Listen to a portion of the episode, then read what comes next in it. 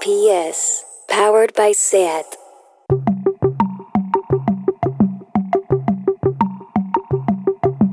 Una paraula. Llapis.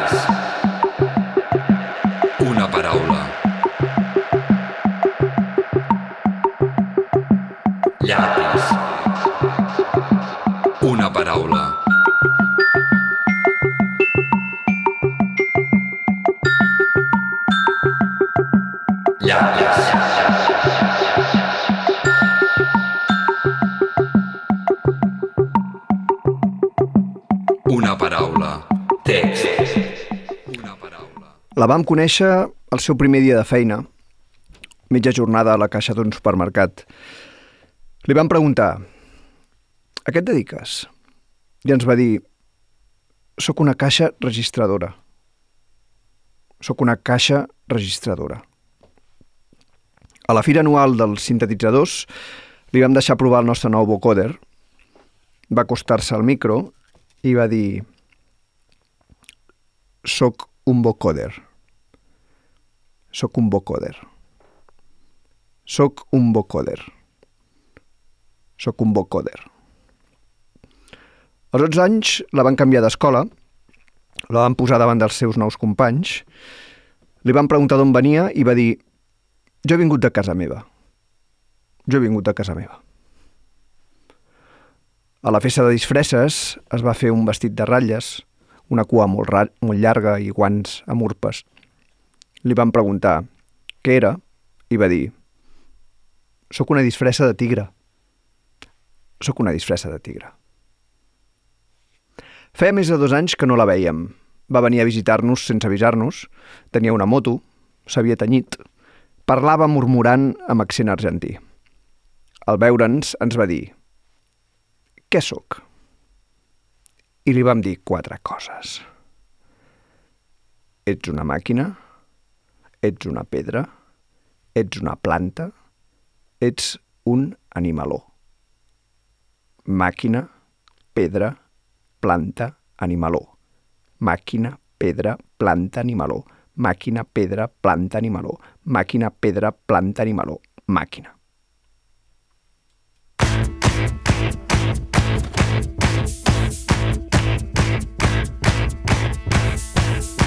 Conocimos en su primer día de trabajo, media jornada en la caja de un supermercado. Le preguntamos a qué te dedicas y nos dijo soy una caja registradora, soy una caja registradora en la feria anual de los sintetizadores. Le dejamos probar nuestro nuevo vocoder, se acercó al micro y dijo... Soy un vocoder, soy un vocoder, soy un vocoder, soy un vocoder.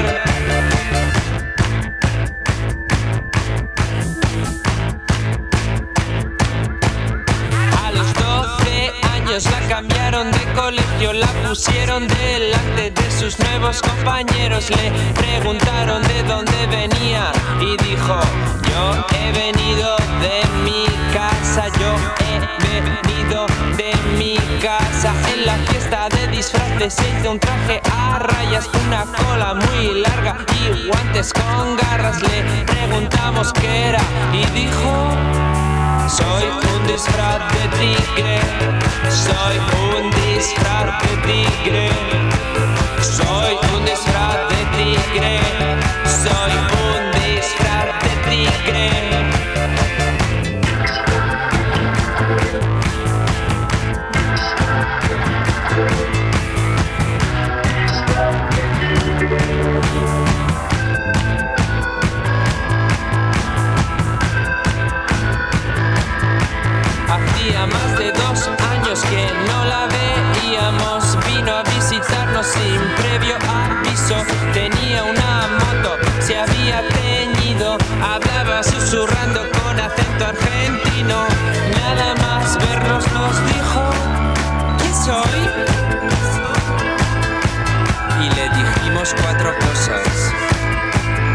una máquina, eres una piedra, eres una planta, eres una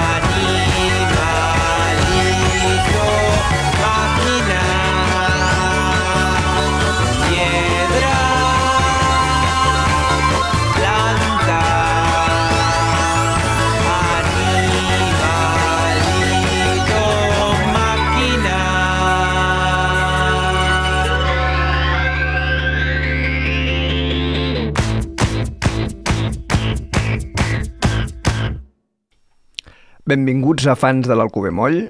Això que sonava era Disfraz de Tigre, un super mega hit d'hidrogenès. Uh, I aquí tenim uh, com a convidat uh, Nico Roig. Benvingut. Gràcies, moltes gràcies, Martí. Aquesta cançó de, de Hidrogenès um, la van treure en el seu segon disco, uh, que es deia Animalitos, del 2007, i Hidrogenès són el Genís Sagarra i el Carlos Ballesteros, i en aquell disco uh, hi havia algunes cançons d'animals, Fuig, llop, fuig, llop, fuig, Disfraz de tigre, va- Caballos i ponis, Pajaritos i pajarracos, com la, la, la pel·lícula de Pasolini, i aquesta lletra, eh, hi ha moltíssimes lletres d'hidrogenes que podríem posar com a, com a exemple de, de composicions molt interessants a nivell eh, literari, lletrístic, um, perquè realment és un, un, dels, un, un dels recursos, un dels mecanismes, un dels, dels pilars i de les mm, coses fortes que tenen ells com a grup, però a l'hora de cantar-me per triar-ne alguna he triat un hit, perquè em feia molta gràcia que un hit tan ballable, tan potent, eh, tingués una lletra tan curiosa i tan interessant. Eh, Hidrogenès sempre, eh, a cada cançó i a cada disc, aprofundeixen o amplien més el seu imaginari, sempre bastant imprevisible, eh, que barreja alta i baixa cultura eh, i, que, i que pot parlar de qualsevol cosa, però sempre des d'un prisma que acaba sent molt hidrogenès i que això, evidentment, eh, quan aconsegueixes una marca de la casa podríem dir que és bueno, que has aconseguit el que, el que volies com a artista, no? que, que ets molt distingible però no et repeteixes, perquè hidrogenès no es repeteixen mai. I aquesta, aquesta cançó del seu segon disc, del 2007, explica una història, eh, retrata un personatge molt misteriós i és molt, molt, molt directa, molt poc críptica la, la cançó, s'entén tot, no? I comença amb una frase molt, molt, molt costumista, no? La vam conèixer el seu primer dia de feina i treballava de caixer de supermercat, no? Però de sobte a, a cada estrofa eh, hi ha com un gir de guió, no? I, i, i mai saps ben bé cap a on camina, no? Comença eh, amb aquesta mm, pregunta tan estranya, perquè si ja la coneixen a la casa d'un supermercat i li pregunta a què et dediques, bueno, evidentment es dedica és caixera de supermercat, no? Però potser es dedica a una altra cosa fora de la feina del supermercat, no ho sabem si ho preguntat per això. I ella ja respon també d'una manera molt estranya, que és soc una caixa registradora. I després a la segona ja és els vocoders, després eh, he vingut a casa meva, hi ha tota l'estona bromes lingüístiques, eh, quan et pregunten d'on vens i, i en comptes de dir eh, de quin poble, altre poble o de quina altra escola vens, dius jo vinc de casa meva... Mm. Eh, i es van acumulant les capes com de sentit o d'absurditat de les dues coses per construir aquesta espècie de personatge que acabes dient, quina, quina tia més, més curiosa i més interessant i amb qui m'agradaria sortir de festa, segurament, no? I al final aquest també joc de... I li vam dir quatre coses, no? Que, que sempre és... Quatre coses eh, es fa servir com, com a moltes coses i a més amb un to com una miqueta de, de fotre el sermó. Mira, ara et diré quatre coses, saps? I ho fan servir amb els dos sentits, però acaben dient quatre coses, no? Acaben dient màquina, pedra, planta, animaló, que serien com els regnes eh, Mm. d'animals i regnes vegetals, o sigui, tot el, el que hi ha a, la- a, la, a la vida. Los elementos. El, sí, a més, amb, amb la màquina. I llavors jo, jo analitzant la cançó pensava, vale, eh, tenim la màquina, que és el, o la caixa registradora o el vocoder, tenim la pedra, que podria ser la casa, he venido de mi casa, tenim l'animaló, que és el, la disfressa de tigre, però i la planta? La planta què és? No acabo de saber si aquí hi ha una planta. Repassava i, mm, no sé, la planta que és al final, que anava amb moto, s'havia tenyit i parlava murmurant amb accent, amb accent argentí. Això és una planta? Quina planta és? I està parlant sempre de la mateixa persona. Sí, sempre diu... Home, comença dient la vam conèixer el seu primer dia de feina. Ja, però I, aquí parla de la, de la màquina registradora. sí, Jo crec que, que el que està fent és o sigui, tu de, de, per defecte creus que està parlant d'una persona, però ells estan tot el rato referint-se a l'objecte que normalment és utilitzat com a eina per la persona, no? O sigui, la, la caixa registradora, el soy un disfraz de tigre, És rotllo... No? Ja, però llavors als 12 anys la van canviar d'escola, la van posar davant dels seus nous companys, li van preguntar d'on venia i va dir jo he vingut de casa meva. Ja. Això ja no... Sí, ah, no, no, no té per què ser coherent en tota la, Ja, a, a no. tota l'estona i a més jo crec que buscar-li eh, la, la, els, la, la cosa quadrada amb una cançó hidrogenès és més aviat un exercici més d'absurditat que, que, que de res, no? Però em feia gràcia, dic, hòstia, on és la planta? On és la planta? Ja els hi preguntarem, aviam què, què en pensen. Però vaja, totes les cançons seves eh, estan plenes de clocades d'ull, de sentit de l'humor, de... Eh, és, és molt xulo també que com a estil tingui un estil superplaner. És a dir, tot són frases molt... Però els temes, eh, les informacions, les referències, no ho són. Llavors, eh, aquesta, aquesta barreja de, de complexitat eh, de fons però no d'expressió i, de, i a més amb l'humor i amb la, amb, a més amb la música que fan servir que també és molt, molt directa conformen un, un, una veu que, que em sembla que és de les, de les més interessants que hi ha per aquí a prop i per això no podia ser que no hi fos a, a fans de l'Alcover Moll. Així que visca hidrogenès. I després d'aquest primer super mega hit, eh, escoltarem una cançó i després us en parlo. Corpse. Flower. Spring. Shower. Endraña. Rump roast. and we're not sure.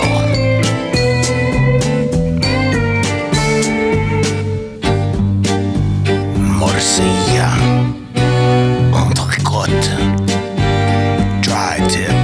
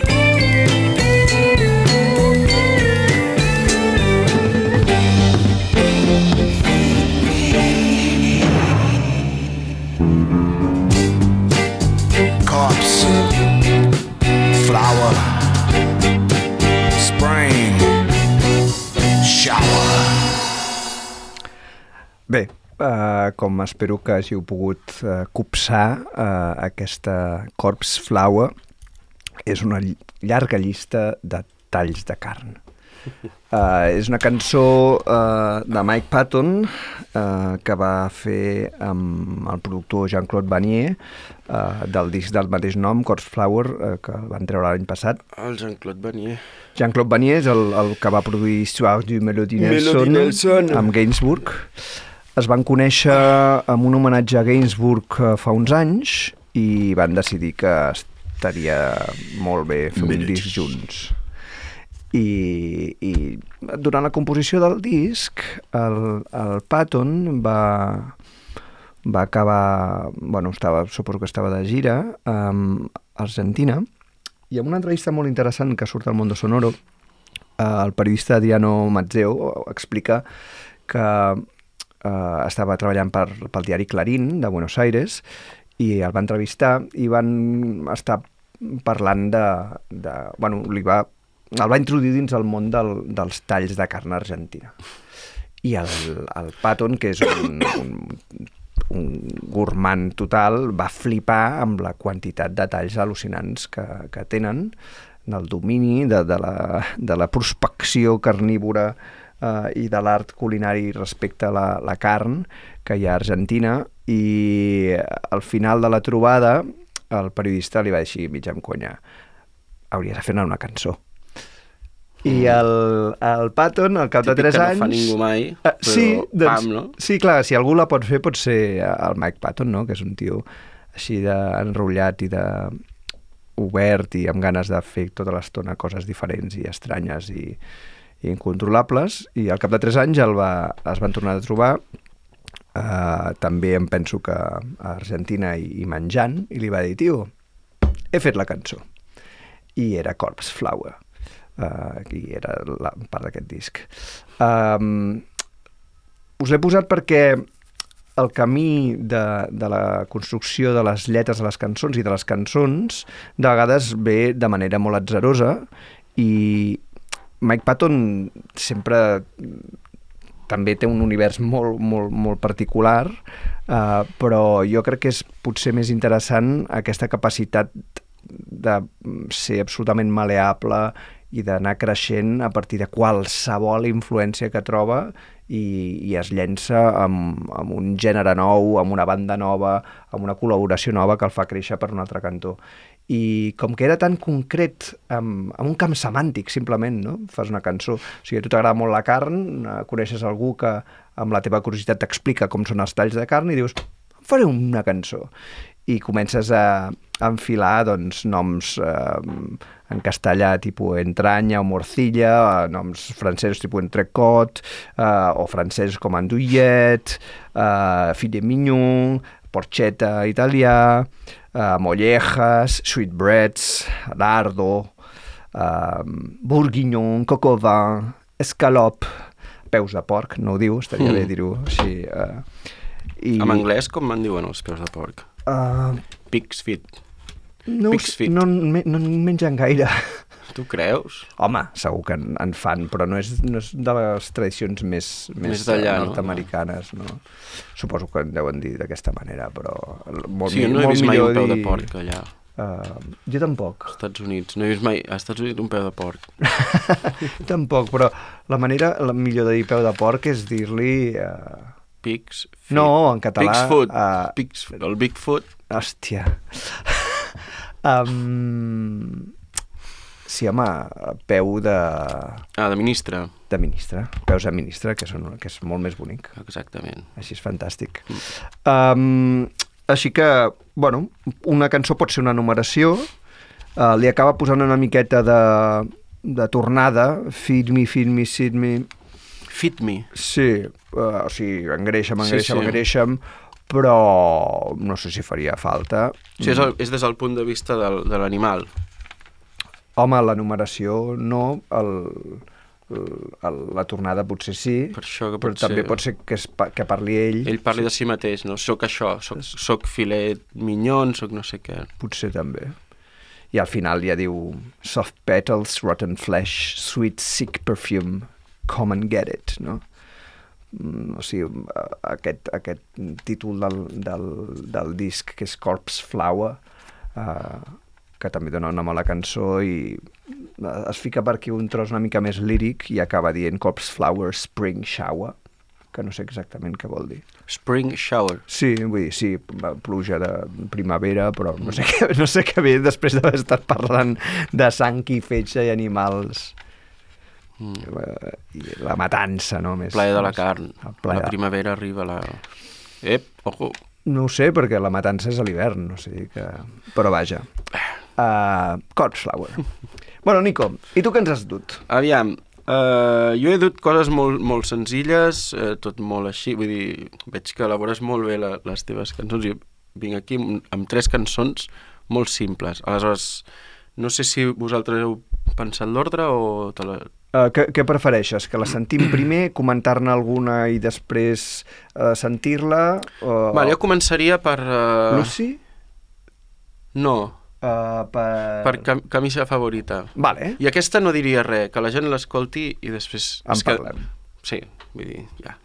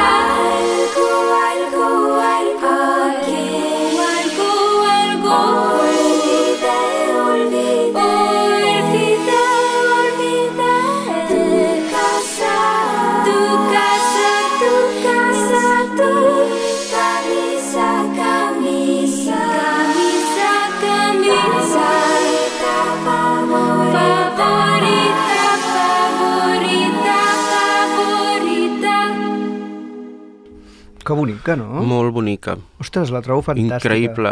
Què és? Aquesta noia és la Empress of, eh, és una noia que es diu Lorely Rodríguez, que és d'origen, eh, diria que mexicà, però bueno, mm, ella és de LA i de fet ja es nota que parla un castellà bastant rarote, no? Mm. I em, jo quan vaig escoltar aquest disc, que és un EP, eh, em va patar el cap. De fet, és el Tristeza, em sembla, aquest EP. I també hi ha una cançó que es diu Tristeza, que és increïble, amb un... Amb un una mena d'arpeggiador així superxulo. O sigui, a mi el que em crida l'atenció d'aquesta cançó, que em, em fa molta gràcia, és la complexitat en si, els sons, el, aquest rotllo com retro, però que no, no és fusió tampoc, és com... És una complexitat com, com molt de canon, molt de, de fuga quasi, no? Es van com mesclant diferents frases i tal, i igual que Bach fa tot un tema amb, amb quatre notes, no?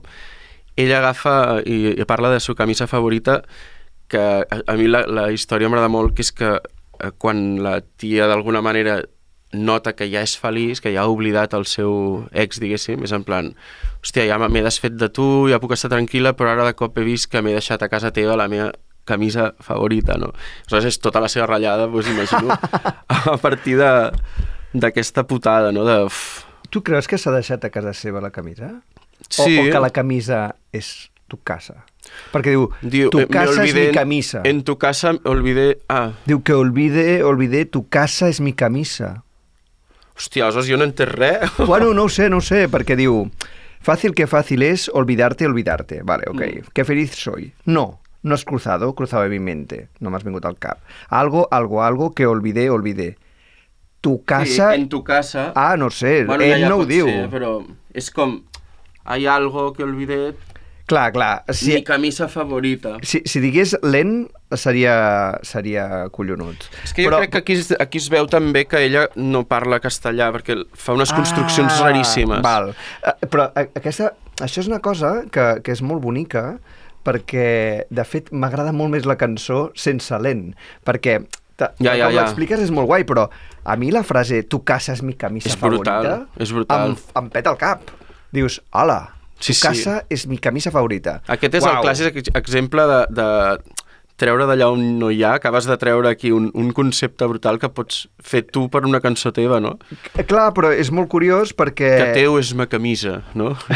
No, però és, és molt bonic perquè probablement ella volia dir el que tu vols dir, no? Uh, però com que no ho diu, no ho diu lent, Ja. uh, queda un... s'obre un significat a partir de l'error.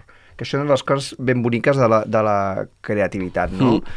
Que ensopegues o t'equivoques i allò obre un camp d'interpretació. Mm. I en el cas de les lletres, uh, clar, canvia absolutament. O sigui, jo Ja, no ja. havia pensat en cap moment en què s'havia deixat la Sí? camisa a Ah, casa hòstia. seva, sinó que jo tenia molt clar que tu casa és mi camisa, i això era com... El, el... Això va a missa i això va a em missa. quedo amb això, però- Exacte.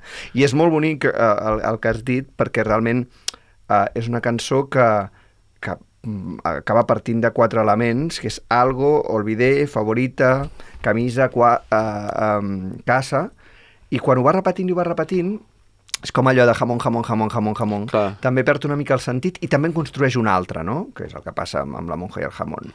Favorita, favorita, algo, algo, algo, que olvide, olvidé, tu casa, tu casa, camisa, camisa, favorita, favorita, i amb la repetició i la, i la descomposició, perquè al final acaba sent gairebé gramatical, acaba convertint-se en una lletania que et porta a un altre lloc. I això, com a recurs de, de construcció d'una lletra, és collonut. Mm. O sigui que, molt bé, Nico, molt, que guai. Sí, no? L'abstracció, el, sí. el, el mantra aquest, no? De... uf, mica, mi... Sí, no sé, a mi em, va, em peta el cap aquesta senyora. A més, el, la, la, la música amb la cançó acompanyant molt i vas entrant en aquest rotllo i dius, hòstia, que interessant. Sí, jo recomano escoltar aquest EP. És que ella, el que se'm fa més estrany a mi és que jo quan la vaig, la vaig descobrir amb aquests EPs, té un altre que es diu eh, Systems, i aquest, i després va començar a fer una música més de, de dance floor, o jo què sé, Mhm. aquest rotllo, no? Com més... De ball. Com molt més de ballar i tal, molt més estable. I, i clar, s'ha fet més famosa a partir d'això. Però això no, és, és que ni tan sols està a Spotify, ja, aquests discos. És com, saps? No, no sé si està renegant o alguna o, o vol quedar-se simplement amb la imatge nova de... Ara l'hem sentit de- d'un Bandcamp. O Sí, exacte. O sigui que vol... És i- estrany, I és renuncia una estrany. miqueta, només. Clar, o és sigui raro. que Spotify no hi és, però, però si volem ho podem sentir. Potser el va treure amb un, amb, un nom, amb cap segell i, i jo què sé, i per entrar a Spotify doncs necessites segell, i, no ho sé, a mi se'm fa raro que, que un discasso com aquest no el tingui allà com a, uau, una perla, no? M'ha recordat molt a la Isabel de Xarades i d'Àries. Molt, sí, Té sí. alguna cosa de la manera de, de cantar? I els arreglos amb els, els cintes i tal, sí, sí. Mira, potser, Mm. com que és de la mateixa època, potser és 2013, 14... Mm. Me'n recordo que li vaig comentar un dia, hòstia, m'agrada molt, em recorda molt a, a Empresa Fila, tio, sí, sí, no sé què. Ah, vale, o sí, sigui que, que, hi ha crec una que, connexió. crec que, eh, o com a mínim la coneix i tal, no? Vull dir, que sí que de vegades, hòstia, et trobes fent el mateix i, i ha vingut d'un altre lloc Ah, sí, sí, que sí, us ha sí. juntat i... I, no, i, no, i ni te n'has enterat. no? Vull dir, Sí. sí, sí. Molt bé. Um, què més? Que bé, que bé! Uh! Sentim alguna o ens en parles? Vale, ara, ara podem fer el revés, no? Que Perfecte. parlo. Voy a, voy a hablar. Aquesta cançó... Jo, aquesta és una cançó que no cal dir res, en realitat. És una... una sembla una ranxera, perquè, bueno, la canta la, una altra Isabel, no?, la Xabela, i... És que, bueno, la vaig descobrir fa bastant poc amb unes amigues que compartim eh, la, la mania d'anar posant ranxeres, no?, i de, hòstia, tal, i ens vam polir tot el concert que va fer la Xabela abans de, de morir a Madrid, no? I de cop estàvem allà, eh, estàvem bevent el vi de Calonja, aquell vi natural, Oh, ens estàvem allà amb el puntillo Can i Molla, tal. Can Molla. Que sapigueu que eh, a Calonja hi ha un lloc de vins naturals fantàstic que es diu Can Molla. No ho diguis. Sí, ho dic molt fort, a través del micro. ja, no, perquè és molt, és molt bo perquè hi has d'anar allà a Sí. comprar-lo, no el distribueixen, i per tant, si te'n vas a Calonja i vas a Can Molla i compres el, el, el vi que fan aquestes, aquestes senyores... Patrocinat per Can Molla. De, des de fa 700 anys et mereixes el vi i que t'ho hàgim dit, escolta, no, no crec que de, a, a través de sentir els fans de l'Alcover Moll demà hi hagin autocars a, a Can Molla. Vins naturals Can Molla, Calonja, Calonja. ens agraden. Sí, que us, us esteu bevent aquests vins tan bons i, i la Eh? Xabela us va entrar per la vena. A, a aquell moment en, ens vam vam posar allò... Ens va caure la llagrimeta, els, els tres, la llagrimeta. Ens va agafar com... Oh, que bonica aquesta cançó. I a mi justament em, em quadrava en un moment en què jo estava com intent... És el moment en què estàs de, intentant demostrar a algú o convèncer algú de que val la pena quan l'altre ja ha canviat el xip i, i ja no... Quin moment més terrible. pues aquest moment. I, I parla d'això, la xurrasca. Sí, té aquest punt així, que curiosament no és una ranxera trista, tal, perquè és un tango, de fet, és el que t'anava a dir. És un tango que va escriure el Francisco Lo- Lomuto, eh, que es deia, es feia dir Pancho Laguna, per això ho, ho heu de mirar, però... I era un tango en l'origen, però cantada així pues, és una, una ranxera ara. I, I és una ranxera com d'aquestes amb, amb molta tendresa, com no és d'aquestes dramàtiques, no sé què, sinó com molt bonica. I, bueno, ara sí que ja callo i, i la podem escoltar i s'entendrà tot. Ah, vale. Que, que, No. eh, com es diu? Es diu La Xurrasca, I xurrasca... La Xurrasquita. Que és un... També cal dir que la Xabela, clar, o sigui, bueno, suposo que tothom ho sap, però que, que ho va passar molt puta per ser com era, lesbiana, vestint com tal, bevent, anant amb pistoles pel món i tal. I cantant cançons es, des, tios escrites eh, per ties, diguéssim, per dones, i, i ella cantant-les, doncs, clar, com, com a dona per dones. I això no va passar per alt. Ai, no, ho he dit bé? O sigui, que, això, que, la, que la gent ho va, ho va Sí, sí, ho has dit interpretar bé, ho has dit- molt ho bé. has dit bé. I aquesta justament és una d'aquestes, la xurrasquita. La xurrasquita seria com un, com un, un, un pa, un panet. I Ah, sí? És en plan de, el, el meu... Ah, jo ho veia com a xurrasco, com, saps? La... Bueno, en, en teoria és... eh, Xurrasco, xurrasca és, és un, És un un pa. panet. Oh. Llavors, és una cosa tendra, no? Com el, el meu panet, el meu panet, el meu crostonet. El meu llonguet. El, el meu llonguet El estimat. meu llonguet. Vale. Xur... Escoltem-la, aquesta meravella.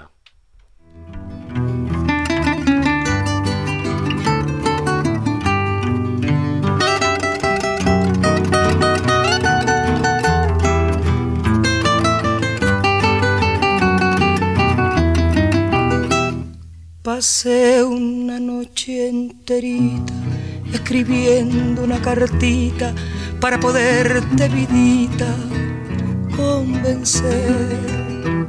Frases bonitas que hablaban con ternura de tu atrayente figura y tus encantos de mujer.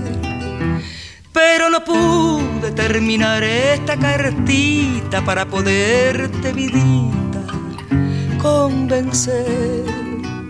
Tantas cosas en ella te decía que al final ni yo entendía y la tuve que romper. Churrasca, mi churrasquita, entender esta palabrita te dice tantas cosas y abrí tu corazón.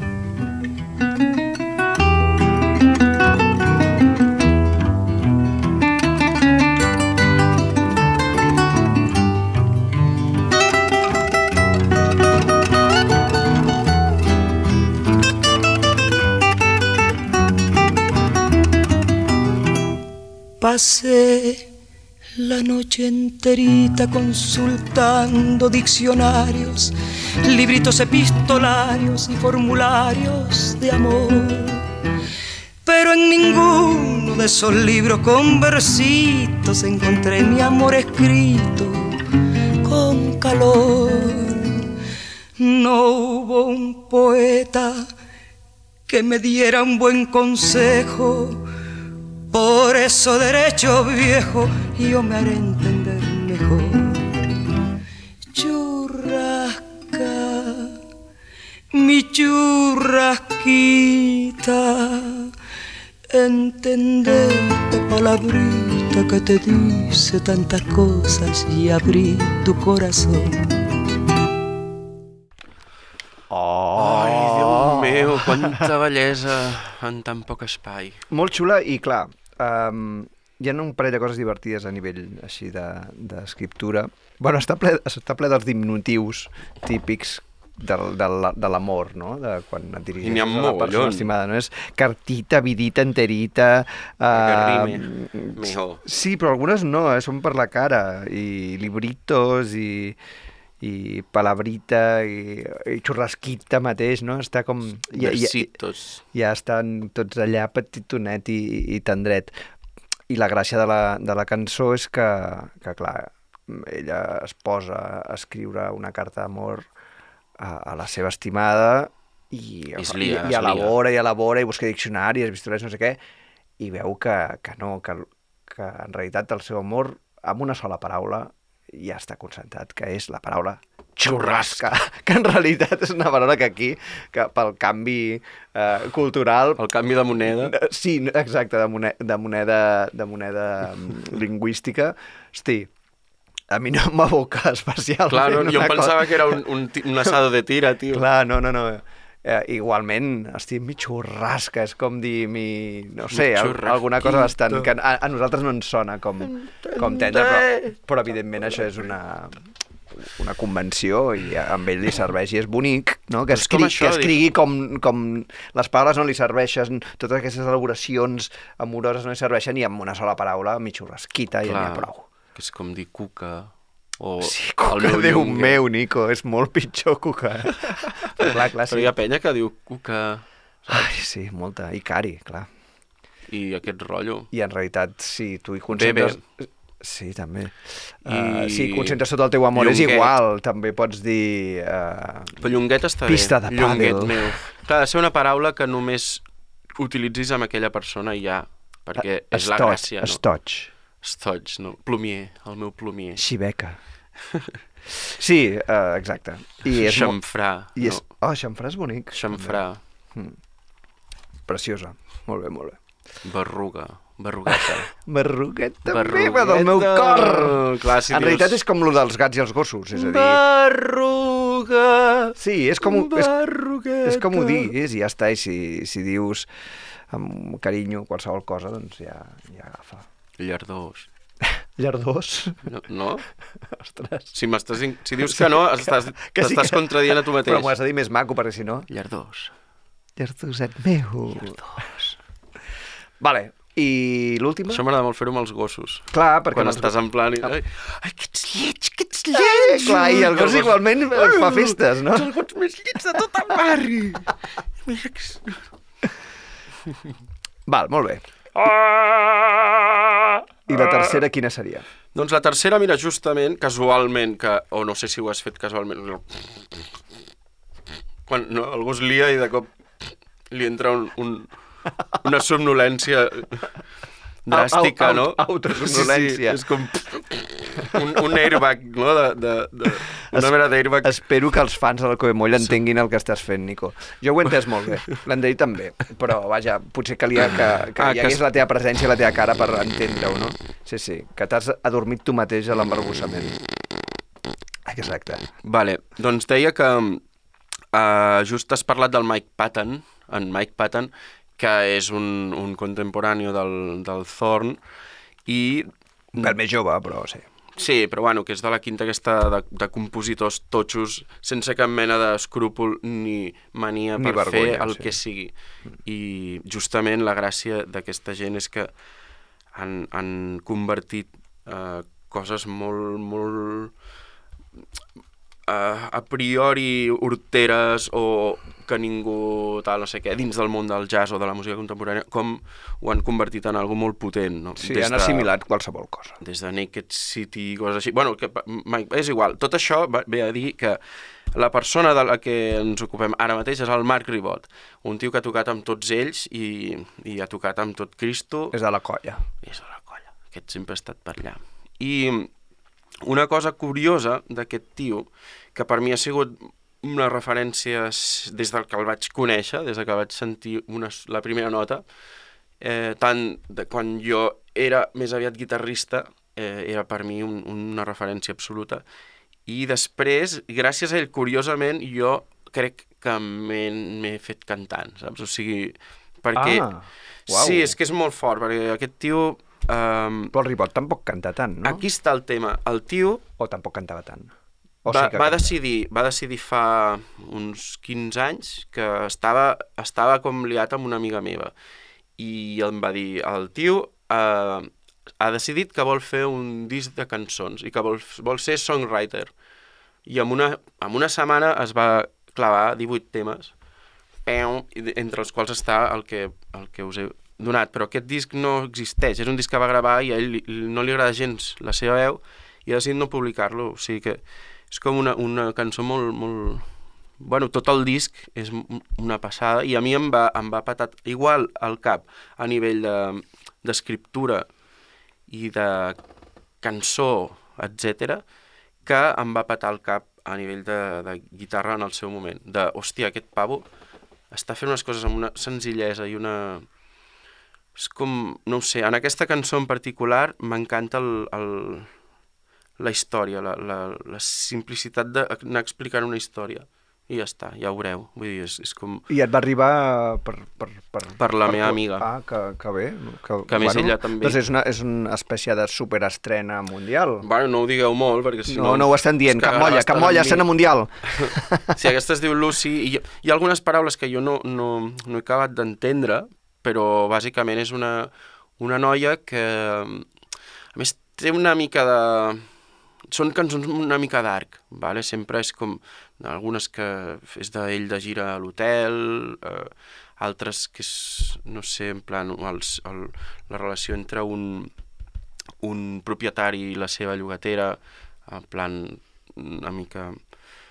Eh, bueno, aquesta en concret és una tia que es diu Lucy que se'n va com amb el seu nòvio a la muntanya i de cop pues, van tenen en plan el seu hort, reciclen i no sé què, bueno, recicla ho dic jo, però i tenen, estan allà com tot de puta mare, les tenen uns fills, però es comença a liar, ja ho, ja ho anireu sentint, està en anglès, clar, la cançó. I com, com tot d'alguna manera se'n va a la merda i, i acaba recuperant el, quan, o sigui, és en plan... En, I els discos d'aquells negres sense dents que tenies el, el, que, que estan agafant pols al desvant, no? Eren els teus eh, preferits quan eres una rock punk, era, quan feies punk rock, no?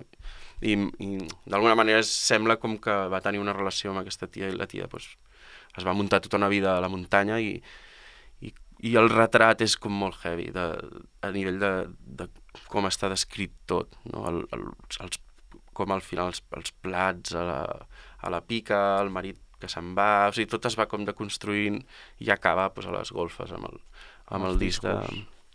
I, i m'encanta, o sigui, Vinga, sentim-la. escoltem-lo. Eh.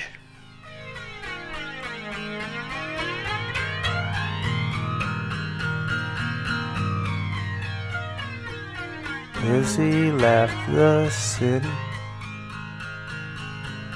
and she brought her husband Norman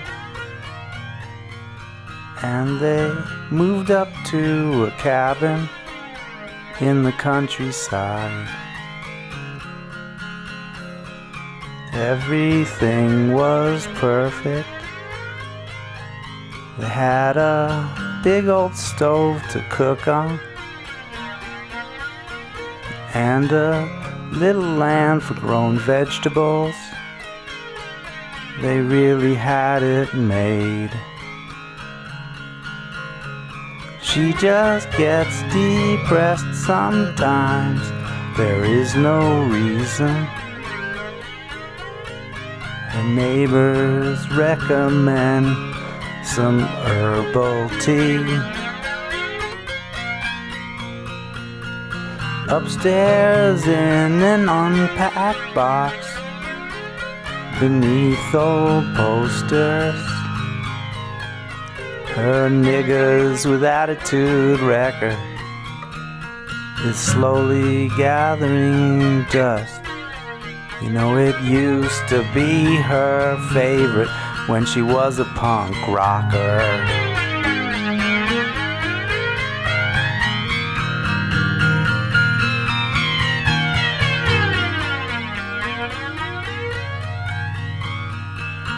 Lizzie had a baby and she named it Gelsomina. And the very next December there came Justin. Later on, the twins came, but one of them died early, and everyone was sorry about the accident. Norman goes to town sometimes, he gives no reason. You know how cold these winters here can be. Lizzie sits too numb for pain while unwashed diapers clog the drain. And her niggas with attitude record sits upstairs gathering dust. You know, it used to be her favorite when she was a punk rocker. Her niggas with attitude records sit slowly gathering dust. You know, it used to be her favorite when she was a punk rocker.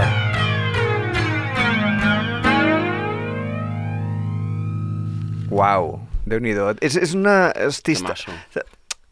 Sí que té un toc de tallavenes, eh, també. Sí, aquesta és... Però alhora també aquesta narrativitat així d'anar explicant a, a la Yankee, no? Mm. I amb aquests detallets així... Eh, Sí, te les va colant. Sí, Com- herbal tea, Sí. el, el, el, el bessó mort per accident, no saps Ja, ben bé tot- què ha passat... Tothom està molt trist. I els detalls, que això sempre és una cosa que, que es- veu en les grans lletres, en els grans llibres, en els bons poemes, en la bona literatura, diguéssim, que sempre hi ha detalls concrets que fan que allò mm, no pugui ser d'una altra manera, és a dir, que hi ha, o sigui, si poses un NWA record, o sigui, un, un disco de Niggers with Attitude, el grup de la- de l'Ice Cube, Um, ja que la cançó canvia completament. Si poses només un disc que, que està ple de pols, no, no, no aportes aquesta espècie de goteta que tinta tota la cançó d'una cosa absolutament distintiva. Mm. I de sobte allò només pot ser una, aquesta cançó, Lucy de Marc Ribot. Per què? Perquè hi ha posat aquell disco, perquè hi ha posat aquell accident, perquè hi ha posat aquell herbal tea, Mm. uh, i aquestes, aquestes les coses que fan que les cançons tinguin una, una ànima pròpia i no siguin còpies, i, i, i al revés, no? Quan et fixes en cançons que estan super burdament escrites és perquè són completament abstractes i intercanviables, no? Mai hi ha res que, que, que parli d'alguna cosa concreta que només has viscut tu o que només has escrit tu, mm. sinó que és una cosa que podria dir qualsevol altra persona de qualsevol altra persona d'una manera molt plana, no? Mm. I llavors es perd tota la gràcia. Molt bona, molt xula aquesta. Molt, molt, molt curiosa. El flanger aquest, que a més... Tot el rato El, allà... que a més és com una espècie de... Suposo que és com una espècie de... de com es diu? Quan piques de, amb, amb el puny damunt de la taula i dius... Uh, Statement. Sí, exacte, una, una, una declaració de principis, mm. no? Dius, el, el Marc Ribot, que, bueno, li diem així perquè som catalans, però ell em penso que li es diu Ribó. Ribot o alguna cosa així. Um, després de ser un super mega uh, guitarrista, que tothom el vol i tal, doncs fa una cançó amb una cosa que normalment la gent et diu no posis flanger, que el flanger és un, és un recurs espantós, no? I et diu, ah, pues ara poseu un flanger tota la cançó, si Sí, no us sí. agrada us foteu. Vull dir que ja estàs més enllà del bé i del mal. Sí, tor tornant a lo de, que dèiem dels xunzons i tal, tot aquest rotllo neoyorquino. Fan el que volen. Que era en plan, va, pues això, tio, clar que sí, per què no? Per què no? Sí, sí, Sí. No, no ens estem amb ortodòxia, sinó que les estem trencant tota l'estona. Això també és el, la, la cosa del sentit de l'humor, que el sentit de l'humor és una gran mostra de- d'intel·ligència creativa i sensibilitat. És que en aquesta lletra n'hi ha, eh? de- Sí, és, el, i tant. és com tan allò... uf, molt heavy. I, és, i, és- i, i, i la manera com ho descriu també es descriu a si mateix, no? Com el típic típica novel·la, no? Que el, que el narrador ja, ja t'està... És, és el per- personatge principal, no? I ell com veu la, la, La situació Lucy, aquesta, la Lucy, i el seu marit, i tot el rotllo, en plan... I, tu, I també va ser llavors que tu vas decidir escriure cançons com a cantant? O més tard? No, o sigui, ell em, em va com... És, és la et, va manera... la, et va donar la pista. Era el to, saps? Val. O sigui, jo en el primer disc que vaig fer, per exemple, són cançons molt així. N'hi ha una que, que s'assembla molt a aquesta. Que, Però van passar molts anys. un, alguns, però no tants. No tants, val. No, d'això no. Val. Però, bueno, jo... Uh, no sé, em sembla que vaig començar a fer cançons abans, però en, en, en anglès i tal. Jim O'Rourke, l'Eureka, per exemple, també va ser un disc que em va, em va patar molt el cap a l'època. I, no sé, manera de fer cançons i, no sé, és com... Sí. Uh... és que tinc, tinc la veu una mica justament. No, està molt bé, escolta. Oh. S'entén tot perfectament. Bueno, doncs moltes gràcies, Nico. Quines cançons més xules. Uh, moltes gràcies també, Andri. Moltes I, gràcies. I, bueno, fins al proper fans de l'Alcover Moll.